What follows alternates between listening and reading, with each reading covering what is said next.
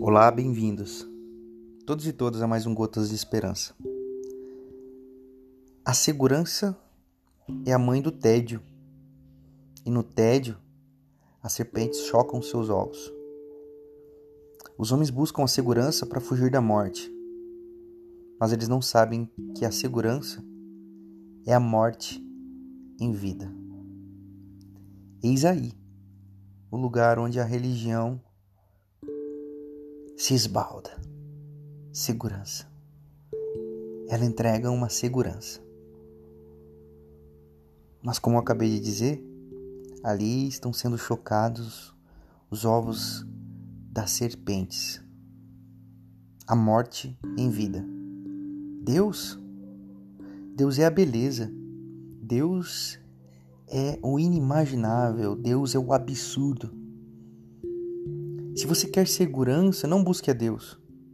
Conforme-se e confie a sua vida à religião. Agora, se você quer, se você quer a esperança de uma boa vida, eu convido você a buscar a Deus e entregar o teu coração a Ele, se libertar das amarras da religião. Gente feia adora a religião. Mas gente bonita, gente bela, quer mesmo a Deus.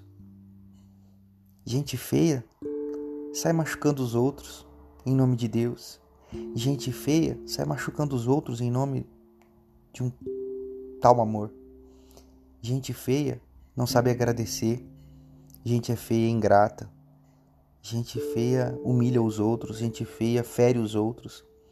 Gente feia não pensa no coletivo, gente feia não pensa no próximo. Gente feia só pensa em si mesmo.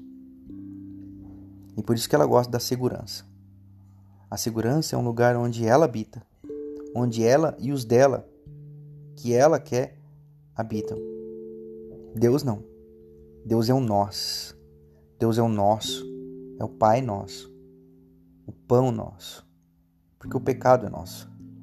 Então, hoje eu quero convidar você, através do Gotas de Esperança, a abrir mão, talvez, da sua segurança, sua segurança teológica, sua segurança histórica. Né? Ah, eu pertenço à igreja desde 1900 e bolinha.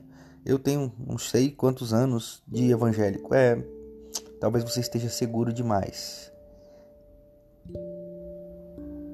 Precisamos de Deus. Precisamos da presença de Deus. Precisamos da vulnerabilidade para encontrar a Deus. Que assim seja.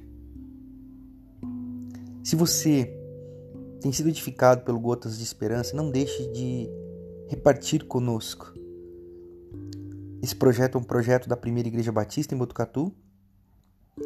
Estamos há 290 dias caminhando juntos aqui com reflexões diárias de espiritualidade, fé e esperança.